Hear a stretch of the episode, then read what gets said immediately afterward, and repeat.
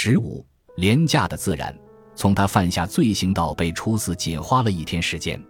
然而，法庭文件甚至都没有记录他的名字。他住在新西班牙的特拉斯卡拉州。在一五九九年七月十八日，他砸烂了一座教堂的十字架，煽动奇奇梅克印第安人部落反抗西班牙人，并用巫术杀死了一个塔拉斯坎印第安人。第二天，他就被逮捕了。有六个目击证人证明他有罪。在日落时分，他被允许为自己辩护。他叙述了整个事件，而且当时的法庭笔录显示，他还描述了一个梦境。那是一个关于鹿的梦境，有两头鹿叫他不要走开，他们正在找他。这两头鹿之所以只对他现身，是因为他生病了，而且鹿想见他一面。他说，在梦里见到两头鹿的时候，自己还是年老体衰；可是见到鹿之后，他不再老眼昏花，而是身体康健、青春焕发。后来，这两头鹿带他进入了一个山洞，并赠予他一匹马。这匹马就是他目前在特拉斯卡拉州普维部落小镇的财产。当时有一头鹿骑在马背上，另外一头鹿则给马系上缰绳。之前他还是身体有残疾。可是见过那两头鹿以后，他就康复了。在他犯下的所有罪行当中，他的梦境是最恶劣的。他可能煽动了暴乱，亵渎了教堂，并妨碍了白银从奇奇梅克正常的输出。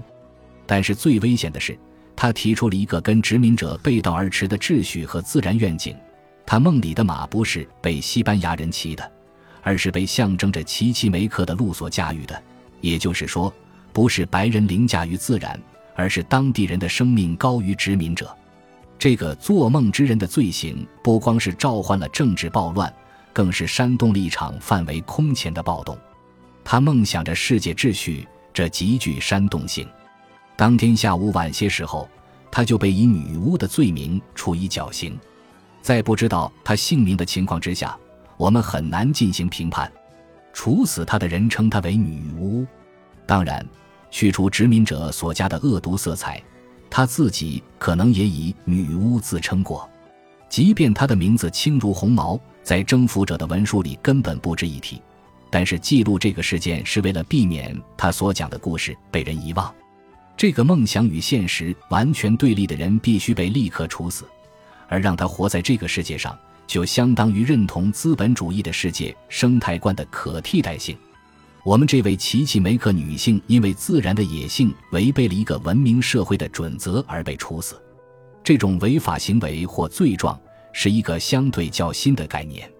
直到一千三百三十年，“savage” 一词还是无畏的、不可战胜的、英勇的意思。到十五世纪末，这种正向的用法逐渐消失，被自然、野性的状态这种现代意义所取代。这不是一个意外事件。在处死那位奇奇梅克女巫的时代，术语 “nature” 和 “society” 正在生成。在巴托洛梅德拉斯卡萨斯和塞普尔维达还在为原住民的命运辩论的时代，他们是否自然成为奴隶？我们日常生活所使用的单词 “society” 的意义经历了一次重大的改变。从16世纪中叶开始，“society” 不光指我们结交的圈子，还指囊括了众多个体的更大的圈子。个体属于集体组织的一部分，集体比个体更重要。这一概念并不是新发明的。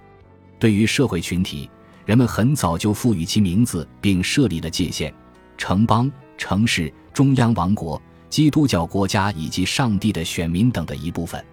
可是，现代的 “society” 一词在历史上有个独特的反义词 “nature”。在 “society” 的另一面，不是别的人类群体，而是野蛮。先有社会。后有国家，在社会能够被维护之前，它要先被创造出来。就在与自然严格划清界限并加以治安整顿的过程中，社会被创造了出来。在英语中，单词 nature 和 society 在一五五零年以后才有了我们所熟知的意义，而这跨越了漫长的十六世纪的时间弧线。我们将会看到。这个时期也是英国资本主义历史和殖民历史中具有决定意义的时期。这段时期标志着西班牙帝国、葡萄牙帝国以及他们胁迫原住民劳动力和非洲劳动力所建造的庞大的新大陆生产体系的崛起，这些变革是致使全球权力和生产中心从亚洲转移到北大西洋的关键性因素。这种转变不是一蹴而就的，跟亚洲文明相比，欧洲的技术和经济一直很落后，直到一八零零年后，这种状况才有所改观。中国当时已经有了印刷机。强有力的海军、火药和繁荣的城市，也面临着财富和环境危机的双重困扰。而欧洲资本主义之所以能够兴盛，是因为它具备了将自然转化成生产力，进而转化成财富的能力。这种能力不但取决于权力、商业和技术的特殊融合，而且取决于一场思想革命，一场由新思想所支持的知识革命，即将自然视为社会的反面。这种将自然与社会对立的理念的影响远超哲学思想，它让征服和掠夺合情合理，成为一种生活方式。正如前文所说的那个被以女巫罪名处死的女人的故事所显示的，自然的血腥在资本主义暴力镇压叛乱的新大陆得到了最完美的阐释。我们理所当然地认为，这个世界的有些部分是社会的，其他部分则是自然的。极端主义暴动、大规模失业和监禁，以及消费文化属于社会问题和社会不公；气候、生物多样性和资源枯竭则属于自然问题和生态危机。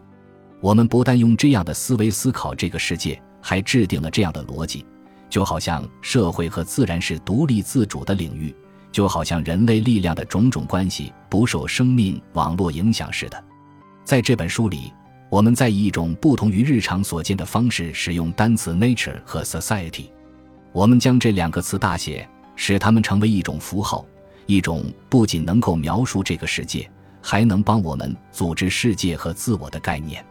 学者把这种概念叫做真实的抽象。这些抽象用于关于本体论和认识论的论断。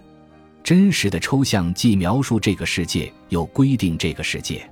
这就是为什么真实的抽象经常是无形的，也是为什么我们使用世界、生态等理念，促使我们的读者将自然和社会看作暴力的隐性形态。自然和社会这两个词还未引爆而已。真实的抽象不是清白之身，它反映了权力集团的利益，并特许当权者组织这个世界。这就是我们为何首先通过自然开启对廉价物的探讨。自然不是一个事物，而是一种组织生命、使生命廉价化的方式。只有通过真实的抽象、文化、政治、经济这三个层面共同推进，自然的活动才能成为一系列物品。正像生命之网不是善的、恶的或者可下载一样，它的廉价性也不是固有的。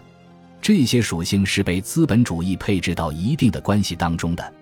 但是，生命之王已被廉价化，它被扔进了交易和利润的过程当中，受到支配和控制。我们在绪论里举例论证过，没有自然的廉价化，就没有资本主义的产生。在本章，我们探讨这一战略的机制和影响。